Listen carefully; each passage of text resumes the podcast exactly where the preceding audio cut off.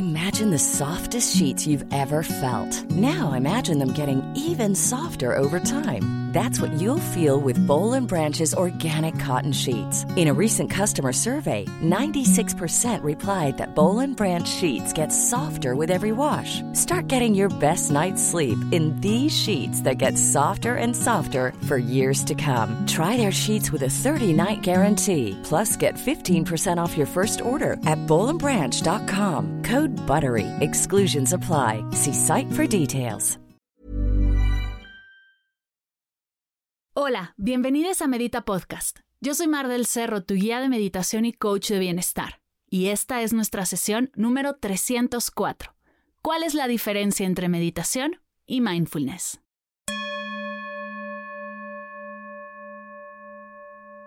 Hola meditadores, bienvenidos a Medita Podcast. Gracias por estar aquí y escucharnos. La sesión de hoy está inspirada en una de ustedes, lo que agradezco muchísimo. Fíjate que Luz me escribió hace unas semanas y me hizo la siguiente pregunta. Hola Mar, muy buen día, mi nombre es Luz, espero que te encuentres muy bien. Quería preguntarte, ¿cuál es la diferencia entre meditar y mindfulness? Entiendo el concepto, pero me gustaría que me dijeras cuál es la diferencia, con qué me recomiendas empezar y por qué. La verdad es que soy muy estresada, me cuesta mucho trabajo disfrutar algo, nada me llena, me frustro fácilmente. Apenas comencé a escuchar tu podcast en Spotify y me encanta. Agradezco mucho que me leas. Lindo día. ¡Ay, querida Luz! Gracias por inspirar este episodio, gracias por escribirme, por preguntarme y por abrirte a recibir mi respuesta. Yo a Luz ya le contesté hace semanas ese correo, como contesto todos los correos que me mandan, pero quería compartir la respuesta porque creo que es una duda que tenemos muchos. Antes de pasar a la respuesta, te cuento que quedan pocos lugares para Mindful Morning, el mini retiro presencial que haremos en Ciudad de México el sábado 6 de mayo. Si tienes antojo de olvidarte de todo y regalarte una mañana de atención plena, en la cual podremos compartir la práctica, aprender todo acerca del mindfulness, conocernos y compartir, tienes que sumarte. Toda la información del programa la encuentras en mardelcerro.com diagonal mañanas, mardelcerro.com diagonal mañanas, o en las notas de esta sesión. Ahora sí, vamos a resolver esta gran pregunta que ha pasado por la cabeza de todos.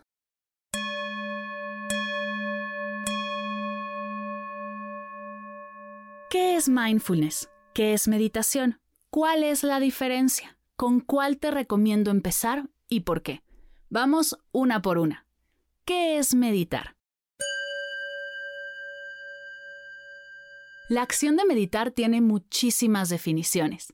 Cientos de autores han tratado de poner en palabras su experiencia meditativa, pero al ser algo tan personal y tan íntimo, es difícil ponerlos de acuerdo.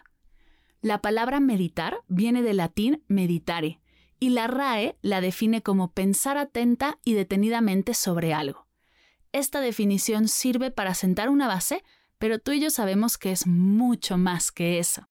En este podcast llevo más de 100 entrevistas y una de las preguntas finales que seguro ya conoces es, ¿qué es para ti meditar?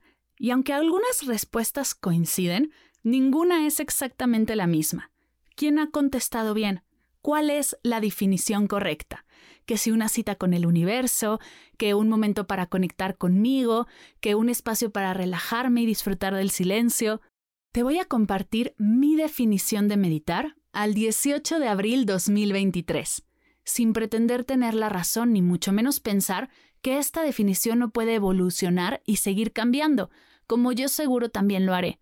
Por eso te comparto la fecha, para que sepamos cuándo digo esto y si cambia mi definición, también poder ver cómo va cambiando mi entender de la práctica. El día de hoy puedo definir meditar como una práctica de amor propio en la que me declaro mi prioridad todos los días. ¿Qué quiero decir con esto? Meditar para mí es darme el tiempo y el espacio para estar conmigo, como lo hago con la gente a la que amo.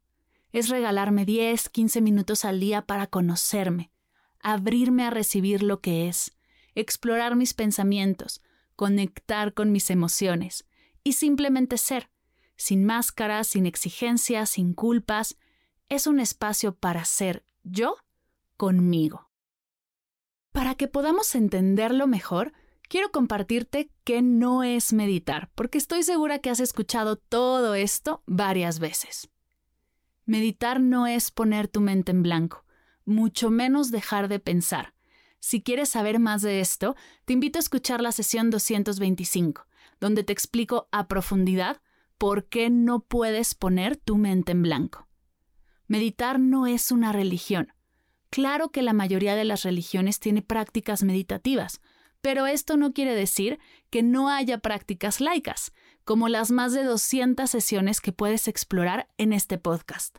Si quieres saber más del tema, te invito a escuchar la sesión 242. Meditar tampoco es un gurú, un maestro o un iluminado, pues meditar no es una persona, es una acción que tomamos todos los días para traer presencia, calma y bienestar a nuestro presente con o sin guía. Es más, algo que me he cansado de repetir. Un buen guía te ayuda a soltarlo y así seguir tu camino. ¿Qué quiero decir con esto? Que puede recibirte, apoyarte y dejarte seguir. Un buen guía no te hace dependiente de él. Meditar tampoco es una técnica secreta, algo que muy pocos conocen el secreto mejor guardado, un espacio en el que solo muy pocos podemos entrar. Creo que entiendes mi punto. Si alguna persona se hace nombrar maestro de meditación y te dice que solo su técnica es la correcta, la buena, la que sí funciona, y él o ella son los únicos que pueden ayudarte, sal de ahí lo más pronto que puedas. En la meditación no hay secretos, no hay misticismo ni dogmas, y puede ser tan sencilla y práctica como tú decidas. Antes de pasar a la siguiente pregunta, quiero compartirte un ejemplo clave que estoy segura te ayudará a liberar varias dudas. Así como en la actividad física hay muchas formas de hacer ejercicio cardiovascular que trabaja tu corazón, por ejemplo, correr, andar en bici, aeróbics, step, baile, escalada, nadar, y ninguna es mejor que otra, solo se trata de probarlas y ver cuál es la que te gusta y se acomoda más a tu presente, sin que eso sea definitivo, pues si hoy te gusta más nadar, pero en tres años decides correr, ¿está bien?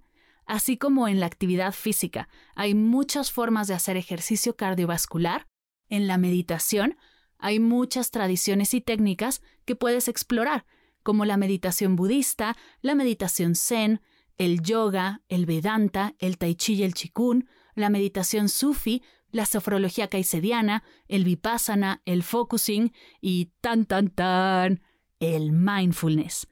Sí, así como lo escuchas, el mindfulness es una tradición meditativa entre muchas otras que existen. Hoy solo te acabo de compartir algunos ejemplos. Esto abre la siguiente pregunta. ¿Qué es mindfulness? Thich Nhat Hanh, uno de los mayores expositores del mindfulness modernos, define mindfulness o atención plena, que es como se traduce al español, como ser plenamente consciente. Es estar del todo atento a lo que sucede en el presente, percibir absolutamente todo lo que sucede en nuestro interior y a nuestro alrededor, a cada instante, sin juicios ni ideas preconcebidas. John Kabat-Zinn otro gran autor del mindfulness lo define como observar sin juzgar, prestar atención a propósito, en el presente y sin juicios. Silvio Raig, a quien entrevisté en la sesión 148, dice que mindfulness es el arte de darnos cuenta lo que está ocurriendo mientras está ocurriendo, es decir, ser conscientes de nuestras experiencias en el momento presente. Para sumar a estas definiciones, me gustaría compartirte un poquito de su historia. La primera vez que oímos hablar de mindfulness fue hace más de 2000 años en el texto budista Mahasatispattana Sutta. Este sutta, o discurso, habla acerca de la práctica de sati o atención, para la purificación del ser, para la superación del dolor y la lamentación, para la extinción del sufrimiento, para caminar en el camino de la verdad, para la realización del nirvana o la iluminación. Recordemos que el budismo está basado en cuatro nobles verdades. 1. El sufrimiento existe. 2. Es posible conocer las causas del sufrimiento. 3. Es posible liberarse del sufrimiento. Y 4. Existe un camino de liberación. Pero, ¿cuál es ese camino de liberación? El noble camino óctuple, el cual consiste de visión correcta, subsistencia correcta, actitud correcta, concentración correcta, acción correcta, intención correcta, discurso correcto y atención plena. Es muy importante aclarar, sí, el mindfulness viene en el primer discurso de Buda, y no, no tienes que ser budista para practicarlo, ni mucho menos te conviertes en budista al hacerlo. Si quieres saber más del budismo, escucha la sesión 196. Ahí nos lo comparte todo Ricard Rojan. En pocas palabras, muy resumido y limitado, con fines de ser breve en este episodio, el fin del budismo es dejar de sufrir, descubrir la felicidad genuina para nosotros y para los demás, liberarnos del ciclo en el que vivimos, el ciclo de los problemas, el estrés, el juicio que actualmente experimentamos, y se hace cumpliendo estos ocho pasos. En este texto, el Mahasatispatana Sutta, se habla de darte cuenta de que te das cuenta. Por ejemplo, cuando respiras en conciencia, no solo respiras, sino que piensas que respiras y sabes que respiras. Cuando te cachas distrayéndote, ese cacharte es hacerte consciente de la distracción, es poner especial atención, y cuando es consciente es más sencillo regresar al presente. Este darte cuenta es una cualidad de la conciencia que con entrenamiento podemos desarrollar y trae infinitos beneficios. Lo podemos decir tan elegante como queramos. La metaconciencia, el estar presente, el mindfulness aquí y ahora, pero todo significa lo mismo. Estar en el momento que está pasando, pues el pasado ya pasó y el futuro aún no llega el presente es todo lo que tenemos y es maravilloso. Si no quedó del todo claro, quiero darte un ejemplo de qué significa no estar presente. Imaginemos que estás lavando los platos y estás pensando en el café que te vas a tomar al terminar. El café más delicioso, pues es el que tú te haces y sabes exactamente qué lleva y cómo te gusta. Cuando te sirves tu café, estás ahí para que no se te caiga. Y el primer sorbo, completamente presente, es maravilloso. Pero al segundo, te distraes. Y al tercer sorbo, ya estás en automático, comenzando a pensar algo más y dejas de disfrutar. Así pasamos todo el día. En vez de detenernos a disfrutar lo que está pasando y encontrar el placer aquí y ahora, estamos físicamente, pero mentalmente y emocionalmente muy seguro que no estemos ahí. Y ojo, esto no quiere decir que no puedas recordar o planear el futuro, pero cuando lo hagas, hazlo en conciencia plena. Recuerda el abrazo que te dio tu hijo en la mañana y disfrútalo de nuevo al cien. Llénate del recuerdo. Cuando planees el año que viene, Planea en conciencia, regálate el tiempo necesario para trazar tus metas, ver qué necesitas para lograrlas, observa si tus metas vienen del corazón. Puedes recordar estando completamente presente en ese recuerdo, o puedes planear estando completamente presente en esa planeación. Entonces, el mindfulness es abrir tu atención a lo que está pasando en este momento y vivirlo como si nunca fuera a pasar otra vez, porque nunca va a volver a pasar. La herramienta clave para esta presencia es la respiración. Aprendemos a usar la respiración para detener la dispersión mental y aumentar el poder de nuestra concentración. La respiración es algo que naturalmente calma al cuerpo, de manera física, emocional, mental, química y de todas las maneras que podamos imaginar. Además, es natural, ya está en ti, es gratis, es controlable y automática y tiene funciones espectaculares. Por eso la mayoría de las tradiciones y técnicas meditativas la usan como base de sus prácticas. Aquí en Medita Podcast lo hacemos cada vez que empezamos a meditar. Tomamos tres respiraciones, largas, lentas y profundas, ¿te acuerdas? Algo importante que aprendí en la maestría y quiero compartirte es que la atención plena es una habilidad humana que todos podemos desarrollar. Eso a mí me abrió los ojos. Mindfulness no es un don con el que nacen pocos. La atención plena es una habilidad y a través del entrenamiento correcto podrás desarrollarla y disfrutarla. John Kabat-Zinn, de quien te contaré un poquito más más adelante, en su libro Vivir en plenitud la crisis, escribió que al practicar mindfulness desarrollamos siete actitudes básicas, las cuales son no juzgar, paciencia, mente de principiante, confianza, no esforzarse, aceptación y dejar ir. Estas son solo algunas de las habilidades que podrás desarrollar mientras incorporas la práctica a tu día. Y ahora sí vamos con la tercera pregunta para dejarlo todo claro. ¿Cuál es la diferencia entre mindfulness y meditación?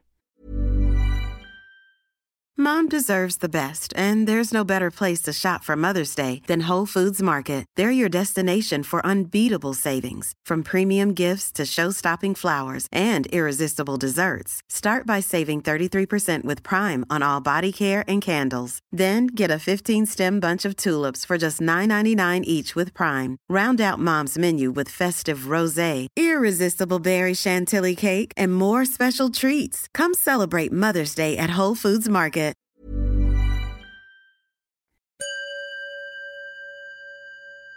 Meditar engloba un sinfín de tradiciones meditativas y técnicas meditativas. Puedes hacer una meditación basada en la atención plena, una visualización, una meditación zen, una práctica de yoga tradicional. Todo eso es meditar. Mindfulness es una tradición meditativa basada en el primer discurso de Buda, la octava rama del noble camino óctuple, que está escrita en el Mahasatispatana Sutta. ¿Por qué hay personas que usan mindfulness y meditación como sinónimos? Puede ser que no sepan cuál es la diferencia, o que su práctica solo incluya mindfulness. Yo, por ejemplo, tengo un curso de mindfulness que solo incluye prácticas de atención plena, y además tengo un reto de meditación que incluye muchas otras técnicas y tradiciones. ¿Por qué el mindfulness se puso de moda y por qué lo has escuchado una y otra vez? Puede ser que hasta mucho más que otras técnicas y tradiciones. Aquí te voy a contar un poquito de historia también. En los años 70, el recién graduado biólogo molecular estadounidense, John Kabat-Zinn, se fue a la India a darse un descanso de la carrera, y fue ahí que tuvo su primer contacto con el mindfulness. Después de tiempo de practicarlo y ver los resultados en él, se preguntó si podría llevar sus beneficios a otras personas intentó incorporar el mindfulness en muchos hospitales, centros, y nadie lo dejaba probar esas raras técnicas hippies en los pacientes. No fue hasta que decidió ir a una clínica del dolor, donde se atienden a personas con dolores crónicos, raros, intensos, que le permitieron probar. Los resultados fueron increíbles y poco a poco se comenzó a ganar la confianza y el asombro de enfermeras, médicos, los administrativos del hospital y muchas más personas. En 1979, Kabat-Zinn fundó el Centro para la Atención Plena en Medicina, Atención de la Salud y la Sociedad, y la Clínica de Reducción del Estrés. Con esto John Kabat-Zinn logró dos cosas innovadoras. La primera, meter ciencia a prácticas de tradiciones ancestrales, que se estudiara de manera formal los beneficios, con cuestionarios estandarizados, con grupo de control y grupo experimental, con increíble tecnología, y que grandes universidades internacionales se interesaran en seguir estudiándolo. Esto logró que el tema se hiciera muy popular y siguiera creciendo. Para que puedas dimensionar cómo ha crecido el tema alrededor de la ciencia, en la década de los noventas se publicaron cinco estudios científicos de mindfulness y solo en el 2020 se publicaron más de 3.000. Y no estoy diciendo que John Kabat-Zinn sea el único que aportó a que el mindfulness se hiciera tan popular, pero sí fue uno de los más grandes. La segunda cosa súper innovadora que logró es quitarle a la práctica la parte dogmática y religiosa y aplicar las técnicas desde un espacio completamente laico, con términos que todos pudiéramos entender, sencillos y prácticos. Esto logró en su momento y todavía en la actualidad que muchos médicos y pacientes se animen a probarlo. Son tan interesantes e impresionantes los descubrimientos científicos de los beneficios que se están estudiando del mindfulness que hoy son miles de escuelas, hospitales, centros de apoyo, cárceles, empresas y un sinfín de instituciones los que practican este nuevo mindfulness moderno. Parece que mi pasión por el mindfulness me ha desviado un poco de las preguntas, así que regresemos. Pregunta número 4. ¿Con cuál te recomiendo empezar y por qué? Esto la verdad es que no lo puedo contestar yo, porque no te conozco ni a ti ni a Luz, y en realidad mi sugerencia sería abrirte a probar y experimentar, ver cuál se acomoda más a ti, a tu ritmo, a tu agenda, a tu estilo de vida, el tiempo que tienes para practicar y lo que estés viviendo en el momento presente. Pero si definitivamente no tienes ni idea, sí te recomiendo arrancar con mindfulness y te voy a decir por qué. 1. Es en mi experiencia la más fácil de practicar en el día a día, pues la puedes añadir a las actividades que ya haces, como bañarte, comer, lavar platos, no tienes que dedicarle un espacio y tiempo específico. 2. Es completamente laica. Yo sé que a muchas personas no nos importa y hasta nos gusta tener una práctica espiritual abierta donde podamos cantar mantras a Ganesha, hacer meditaciones de ángeles, los chakras y la respiración. Pero sé que no todos somos así. Si te angustia el tema de la meditación y la religión, comienza por la atención plena. Y punto número tres, es muy barato si no es que es gratis. No necesitas invertir millones en accesorios, inciensos, imágenes, aparatos, altares. En realidad, con respirar ya comenzaste.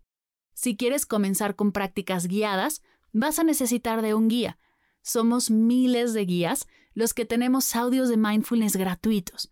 Puedes explorarlos. También hay cursos y talleres en línea o presenciales, que aunque varían mucho sus costos, hay muchos muy accesibles. Ahora, si te quieres ir un mes a Bali, a un retiro con un mega gurú, en un spa de lujo, pues esos sí salen un poco caros. Pero de nuevo, hay de todo para todos. Lo más importante no es qué tradición practiques, a qué hora de tu día lo acomodes, ni siquiera cuánto tiempo inviertes en ello. Lo más importante es que lo hagas. En este podcast tienes las sesiones 42, 8, 71, 106, 135, 56, 4, 10, entre muchas otras más, incluida la que saldrá la semana que viene, una sesión nueva para refrescar nuestra experiencia de mindfulness. No te angusties, te voy a dejar un link a una playlist que he hecho en las notas de la sesión con muchas prácticas de mindfulness para que las pruebes todas. Y hablando de cursos presenciales, déjame te cuento algo. Este sábado 6 de mayo se abre una hermosa oportunidad para practicar mindfulness juntas. Si tienes antojo de olvidarte de todo y regalarte una mañana de atención plena, un mini retiro en el cual podremos compartir la práctica sin preocuparnos por la conexión a Internet, si se escuchan bien los audífonos o si tienes que prender o apagar tu cámara, tienes que sumarte. Quiero que practiquemos juntas, que sientas lo que significa practicar en grupo, en comunidad, que podamos compartir experiencias, liberar dudas, hablar de cómo realmente llevarlo a la práctica y al día a día. Te compartiré mis tips, mis herramientas, mis trucos y mucho más. La cita es el sábado 6 de mayo, de 10 de la mañana a 2 de la tarde. Sí, tú y yo cuatro horas de mindfulness, presencia y total disfrute. Si has intentado practicar en línea y sientes que te hace falta la experiencia en vivo, vente a Mindful Morning. Toda la información del programa la vas a encontrar en mardelcerro.com diagonal mañanas o en las notas de esta sesión. Esta oportunidad es única, pues siendo honesta, no sé cuántas veces más de lo que resta de este año logremos organizar algo presencial con estas características en Ciudad de México. Si algo de este episodio te hizo clic, te inspiró, si quieres comenzar a practicarlo, pero prefieres que nos veamos en carne y hueso y no a través de una pantalla, vente a Mindful Morning. Explora toda la información y si tienes dudas, como siempre, escríbeme, estoy para ti. Con esto damos por finalizado las respuestas a las preguntas de Luz. Gracias de corazón por hacer estas preguntas e inspirar este episodio.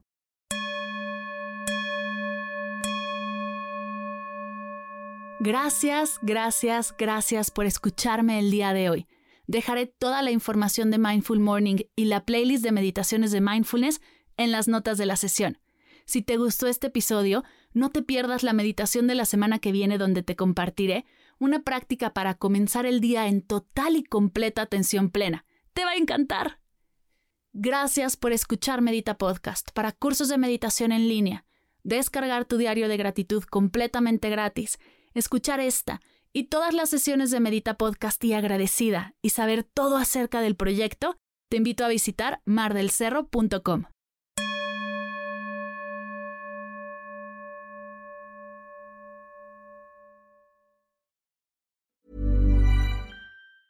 Ever catch yourself eating the same flavorless dinner three days in a row?